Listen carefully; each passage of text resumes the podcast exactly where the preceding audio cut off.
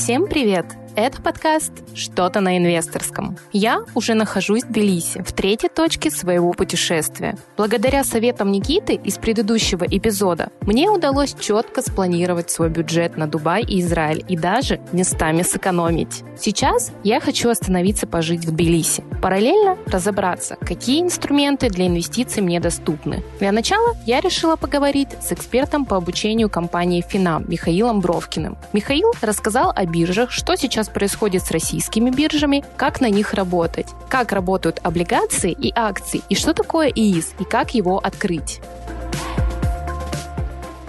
Михаил, здравствуйте. Спасибо большое, что согласились э, сегодня со мной пообщаться. Я уже в прошлых эпизодах э, поставила свои финансовые цели и даже проконсультировалась у финансового советника по финансовому плану. Но сейчас мне предстоит подобрать э, те инструменты, которыми я буду в дальнейшем пользоваться, чтобы реализовывать этот финансовый план. Еще в предыдущем эпизоде мы с финансовым советником обсуждали, что сейчас ситуация на фондовом рынке России не совсем понятна, не совсем даже понятно, какие инструменты сейчас мне доступны. У меня все равно остаются рублевые сбережения, и нужно что-то с ними делать. Поэтому я вот пригласила вас, чтобы пообщаться, что сейчас происходит на рынке и какие инструменты мне доступны. Валерия, добрый день. Э, спасибо, что позвали. Действительно, тема интересная. С удовольствием поделюсь, какие сейчас инструменты доступны, и расскажу а, о том, что сейчас на рынке происходит. Действительно, ситуация в том, что на текущий момент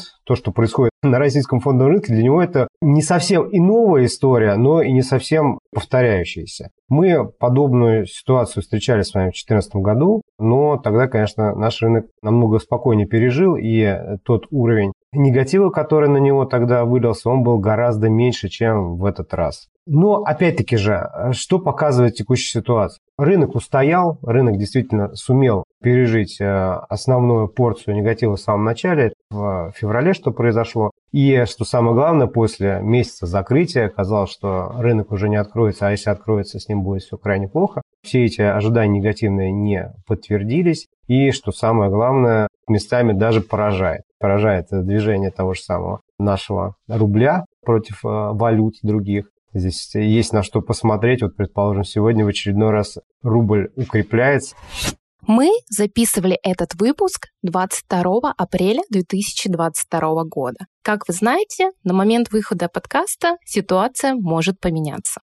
Я это назвал укрепление такой подарок э, Набиулиной в честь того, что ее в очередной раз назначили на пост главы ЦБ. И вот, в общем-то, да, в очередной раз рубль у нас укрепляется, то, что есть все равно инструменты, которые интересны, мы сегодня о них поговорим. Во-первых, хотелось бы сказать, что изначально фондовый рынок – это тот инструмент, который позволяет закрыть главную задачу инвестора – это обогнать инфляцию. Я, насколько помню, по-моему, вы общались да, тоже на эту тему, что инфляция – это одно из самых важных целей инвестора, потому что если ничего с деньгами не делать, то инфляция потихонечку будет подъедать. Сейчас инфляция на фоне всего происходящего все-таки действительно растет, и мы прекрасно должны понимать, что нам нужен хороший устойчивый инструмент, который позволит эту инфляцию обогнать. И фондовый рынок, в частности, это тот инструмент, который очень существенно влияет на инфляцию, и вообще считается, что есть такая вот некая неэффективность на рынке, на чем можно зарабатывать, да, и вот одна из неэффективностей на рынке это то, что инфляция будет э, толкать э, фондовые индексы так или иначе вверх, потому что стоимость денег, условно говоря, дешевеет, а активы должны ну, так или иначе это как-то коррелировать и это дело вывозить. И на горизонте достаточно продолжительно мы можем наблюдать с вами, что действительно индексы будут э, так или иначе вывозить э, и перегонять местами достаточно существенно ту самую инфляцию. Конечно, какие-то будут моменты, как мы с вами видели в конце февраля, когда будет э, существенное падение, но, соответственно, все равно в перспективе, опять-таки же, на долгом сроке активы, во-первых, будут восстанавливаться так или иначе, а инфляция будет тоже обгоняться инструментами. Есть ли какое-то предположение, на сколько лет сейчас? То есть это 3, 5 лет, 10 лет горизонт? А, я бы вот на текущий момент был бы аккуратен с предположением, но мое личное да, мнение, рынок действительно оказался достаточно сильным, еще раз хочу это подчеркнуть. И если все так и будет продолжаться, то, что мы сейчас с вами наблюдаем, и к концу года примерно такая картина, вот более-менее такой относительной стабильности останется, то мы можем восстановиться достаточно быстро. То есть в диапазоне трех э, лет это для фондового рынка достаточно быстрая история. Давайте для того, чтобы было понимание у моих слушателей, да, начнем с АЗОВ и объясним, что такое фондовая биржа. У нас есть две фондовые биржи, насколько я знаю. Это Московская фондовая биржа и Санкт-Петербургская фондовая биржа. Мы даже немножко об этом говорили в первом выпуске. Хотелось бы узнать, что такое фондовая биржа, да, и чем отличается Московская от Санкт-Петербургской, как понять, на какой и чем торговать? Для начала действительно охарактеризуем, что такое фондовая биржа и для чего она нужна. Фондовая биржа – это как раз-таки то место, где может встретиться бизнес и инвестор. Проще не охарактеризовать. То есть человек, который хочет вложить деньги в бизнес и, соответственно, компания, которая хочет э, свой бизнес э, дальше развивать за счет денег инвесторов. И, соответственно, мы видим встречу, то есть мы туда приносим денежки, покупаем те или иные инструменты, которые позволяют нам поучаствовать э, в компании, да, или в тех или иных каких-то инвестиционных инструментах, и тем самым можем рассчитывать на определенную прибыль. Если говорить о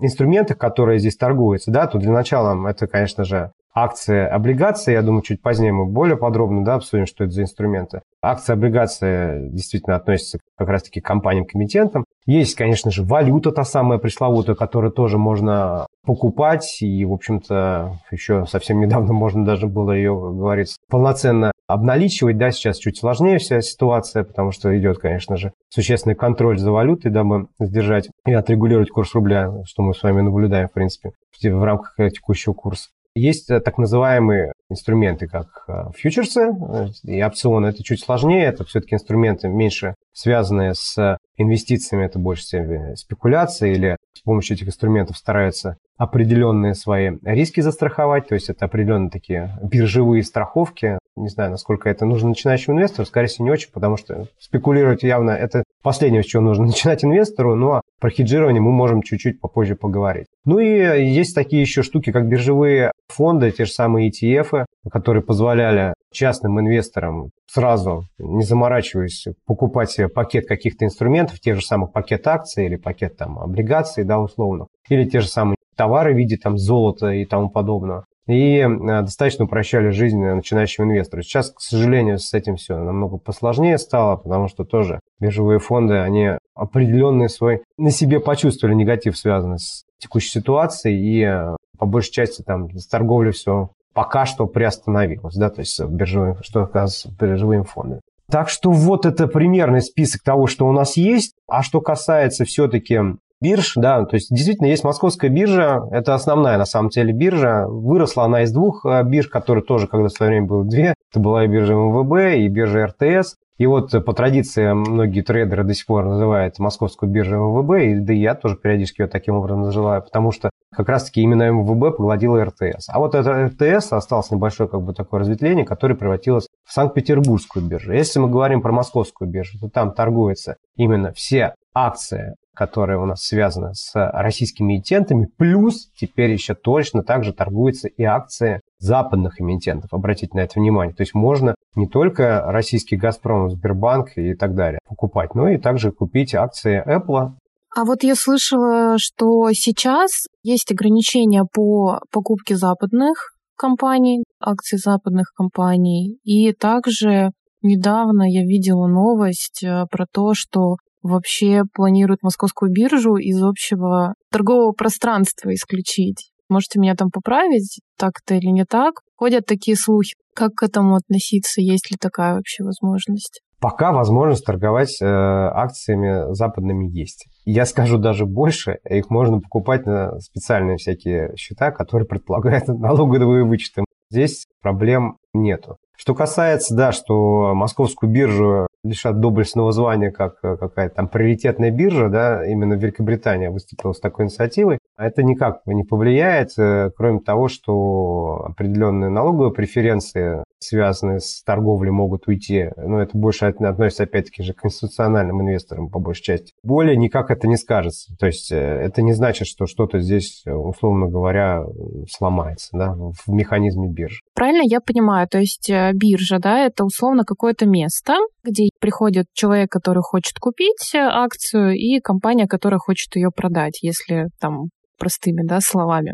Но есть э, такое понимание, как брокер. То есть брокер, это, как я понимаю, это некая прослойка между покупателем и компанией. Можете подробнее рассказать о функциях э, брокера? Смысл биржи в том, что это централизованное такое, с определенной законодательной базой, да, и с определенным, естественно, очень существенным регулированием, чтобы никаких ни, ни в коем случае мошеннических действий не было. Это централизованное место, где можно действительно обмениваться вот активами разного порядка. Потому что, в принципе, на самом деле акцию можно пойти и купить вот у частного лица, подписав э, договор купли-продажи. Правда, единственное, что выполнит ли он условия этого договора купли-продажи, мы не знаем. А вот если мы используем биржу, то мы точно уверены, что там все будет в порядке. Биржа ручается, и, соответственно, за ней следит строго центральный банк и грозит ей пальцем, чтобы все было по правилам. Но при этом сам инвестор, трейдер и спекулянт не может прийти на биржу напрямую, потому что для того, чтобы получать доступ на рынок, он должен обратиться к брокеру. И брокер э, действительно очень важная составляющая в этой всей схеме, потому что брокер предоставляет массу дополнительных элементов для работы на бирже. Он предоставляет, соответственно, котировки, он предоставляет торговый терминал, он предоставляет соответствующее обслуживание с точки зрения, опять-таки же, учетов этих э, бумаг, расчета налогов да, для того же самого инвестора. То есть инвестор получает такой под капотом все, у него остается только что. Открыть счет, причем сейчас счет открывается очень легко и просто, можно удаленно открыть счет, пополнить счет и выбрать те инструменты, акции, облигации, да, которые он хотел бы поместить в свой портфель. Сделать эту сделку, да, покупки этих инструментов через свой мобильный телефон, да, на котором установлено то или иное приложение. Ну или там можно через сайт это даже сделать при желании. Да, брокер очень существенную инфраструктуру предоставляет для того, чтобы клиент мог совершить эту сделку. Вот есть брокерские счета, то есть для того, чтобы торговать, мне нужно открыть именно вот специальный вид счета, который еще как-то специально регулируется. Обычно, по-моему, когда ты регистрируешься у брокера, тебе автоматически его открывают там в том банке, чьим брокером ты пользуешься.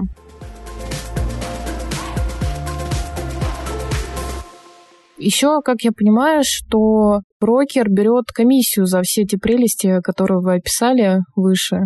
Какая может быть комиссия минимальная, максимальная, там, оптимальная для пользователя таким счетом? Что под собой подразумевает брокерский счет. Да, для начала обсудим. Это действительно счет, который, если прям подробно в это погружаться, то этот счет состоит из двух частей. Это счет, на котором хранятся деньги, и счет, на котором хранятся бумаги, так называемый депозитарный счет. Если мы с вами покопаемся глубже, то те самые акции, облигации, они не существуют в физическом виде. Давным-давно записи в реестрах, депозитариях, да, и, соответственно, вот такой депозитарный счет открывается, чтобы учитывать эти инструменты. Ну и, соответственно, да, клиент туда заводит деньги, покупает акции, они попадают у него там на счет и там хранятся. Что касается комиссии. Комиссия действительно присутствует. Это, безусловно, так. Комиссия взимается в первую очередь за сделку, то есть э, за то, что клиент совершает покупку либо продажу э, того или иного инструмента. И комиссия, конечно же, не столь существенна, как могла бы показаться на самом деле где-то там в самом начале. В действительности в компании Финам да, э, есть даже такой вариант открытия счета, где комиссия не будет взиматься за операции с ценными бумагами э, на российской именно часть, ну, с российскими ценными бумагами. То есть можно даже такой вариант, в принципе, счета получить, если, предположим, вы совсем новый клиент, никогда не были клиентом нашей компании. Ну, а если брать реальные комиссии, да, вот прям вот, вот что ни на есть, предположим, до миллиона рублей, если у вас торговый оборот за день произошел, ну, предположим, вы купили сегодня на 5000 рублей акции, то комиссия состоит от суммы этой сделки 0,0354. Комиссия, конечно же, совершенно небольшая. Проще говоря, если округлить 3 соток, да, то есть за вот такую сделку. Чем выше оборот, тем меньше будет комиссия. А я правильно понимаю, что Есть же разные стратегии, то есть мы в предыдущих там больше выпусках обсуждали стратегию инвестиций. То есть инвестиция — это такая долгая история, когда ты перманентно в какие-то инструменты откладываешь. И в зависимости тоже от цели инвестиций, вот мы говорили с финансовым советником, что, например, если вам нужно скопить какую-то сумму на цель через год, через два, лучше всего это будут, например, облигации, потому что у них доходность, она более такая фиксированная. Если хочется побольше, но более рисковые, это акции. А есть еще такое понятие, как трейдинг. Можете вот про трейдинг более подробно рассказать? Чем он отличается от инвестиций? Давайте только, наверное, мы э, все-таки сейчас еще подсветим два вот этих важных термина. Что же такое акция и облигация, чтобы нам было проще дальше двигаться. Потому что это важно понимать. Это совершенно два разных инструмента, которые, в общем-то, как раз-таки по своей специфике говорят нам о том, к какому виду стратегии они, условно говоря, относятся. Итак, если мы скажем про облигации, начнем мы с них, то это как раз-таки инструмент фиксированной доходности. Это очень важный такой термин, который сразу практически все нам карты и открывает. Что это значит? По сути дела, облигация можно сравнить с тем же самым вариантом, как депозит. То есть мы вкладываем с вами деньги условно говоря, депозит и получаем так называемые купонные выплаты, то есть как проценты по депозиту. Я сейчас объясню механизм, что же такое облигация. Вот смотрите, компания может пойти в банк и взять там кредит. Конечно, это не самое выгодное, потому что кредит в банке всегда будет дороже компании стоить, обслуживанию там тоже будет определенная стоимость, возможно, содержать. И компании проще пойти напрямую, не быть вот этим посредником, что там банк, банк кто-то принес свой депозит, эти деньги взяли, отдали кредит компании, просто компания идет сразу же к инвестору и э, свои облигации сразу напрямую продает инвестору. Соответственно, я могу купить этот, по сути дела, долг. То есть я даю в долг реальной большой компании. При этом я хочу сказать очень интересные нюансы, что облигации того же самого Сбербанка иногда дают намного больше, ну давайте не так, не сильно много, но относительно интересную больше доходность, чем те же самые депозиты Сбербанка.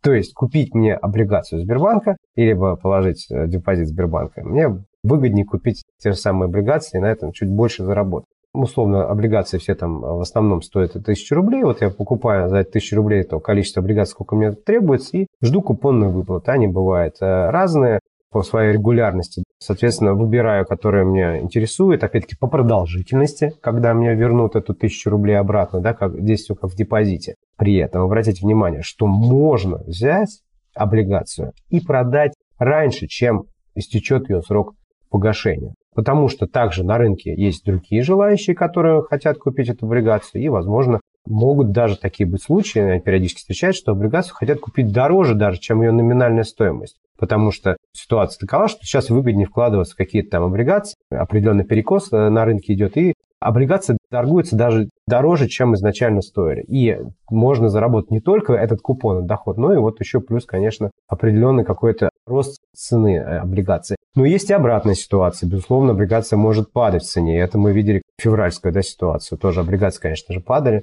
Но опять, к слову, многие облигации уже вернулись к своим докризисным максимумам, уже э, нормально торгуются по ценам. Это инструмент облигации, то есть, еще раз, можно сравнить с депозитом. Но при этом, еще раз, если мы с депозита выйдем раньше времени, то мы с вами потеряем процент. Ну, в большинстве случаев есть, конечно, там всякие настраиваемые вклады, когда выплатят меньше процент, но что-то все-таки выплатят. А здесь у нас, э, безусловно, если ликвидность есть на рынке, если все в порядке, то можно выйти даже и по более хорошим ценам, и, то есть даже дополнительно на этом заработать. А акция – это уже инструмент, соответственно, просто долевого участия в компании. По сути дела, когда ты покупаешь акцию, ты покупаешь ту самую компанию, которую ты, в общем-то, выбрал. То есть, предположим, тот же самый Сбербанк или Газпром, ты реально покупаешь ту же самую акцию Сбербанка или Газпрома и становишься полноценным, как говорится, владельцем этой компании, ну, конечно, на какую-то очень маленькую долю но так или иначе, да, ты действительно настоящий акционер. Из этого что э, вытекает? Безусловно, ты, покупая акцию, уже никакой, естественно, гарантированной доходности здесь получить не можешь, здесь никто никакие тебе купоны не обещает.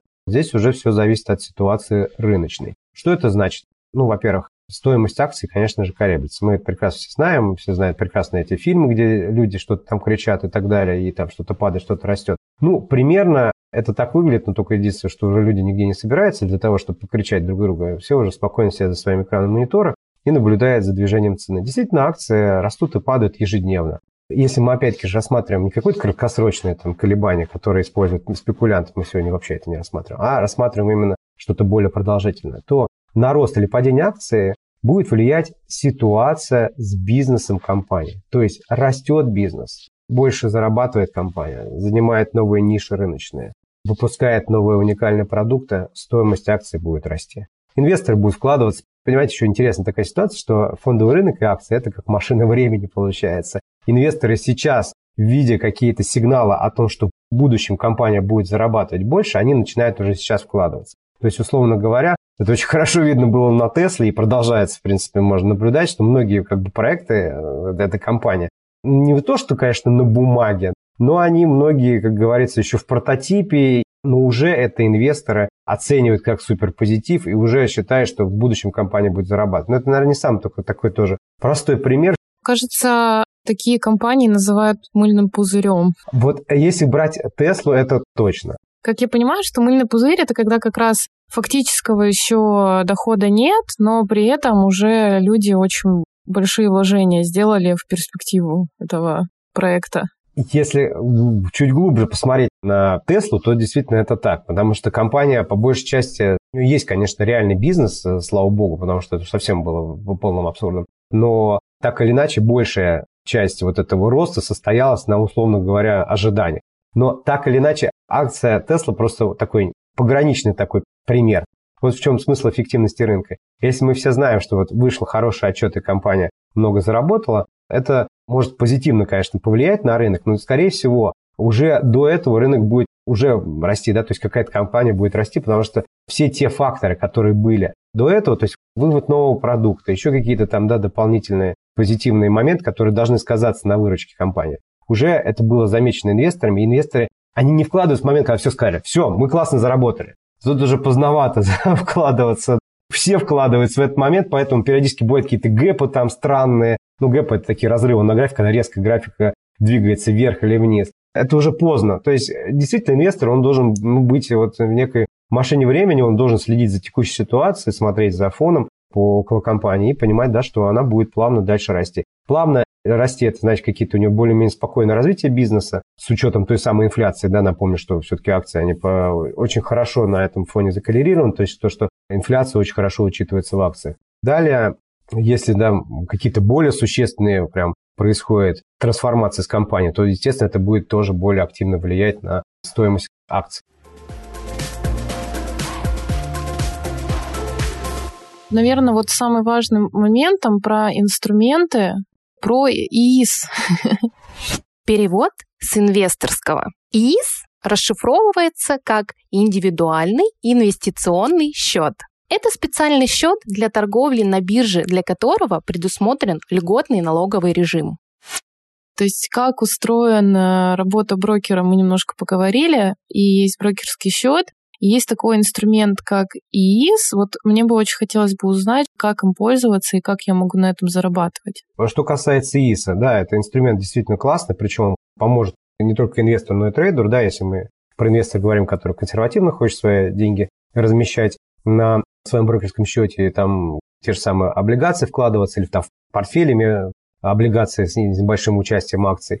Для него это тоже полезный счет. И для трейдера, который хочет там активно спекулировать какими-нибудь акциями или даже фьючерсами, тоже крайне, крайне полезная вещь. Что такое ИС? Это инициатива, которая, как вы помните, по-моему, с 2015 года у нас э, существует данный инструмент. На самом деле ничего нового. Наши законотворцы посмотрели на опыт западных рынков, на ту же самую Америку, и, в общем-то, у них наподобие есть такие инструменты. Что позволяет делать данный счет? И вообще для чего он сделан? Для того, чтобы, конечно же, простимулировать интерес частных инвесторов к фондовым э, инструментам, да, опять-таки же наполнить денежной массой нашу фондовую площадку, так называемой ликвидностью, да, очень сложное инвесторское слово, которое говорит просто-напросто количество денег, находящихся в рынке. Той самой ликвидностью и планировали наполнить рынок. На самом деле инструмент классный, я лично сам им пользуюсь, обязательно всем советую это сделать, потому что, к сожалению, опять-таки же правительство сейчас э, рассматривает видоизменить данный инструмент немножко в другой формат.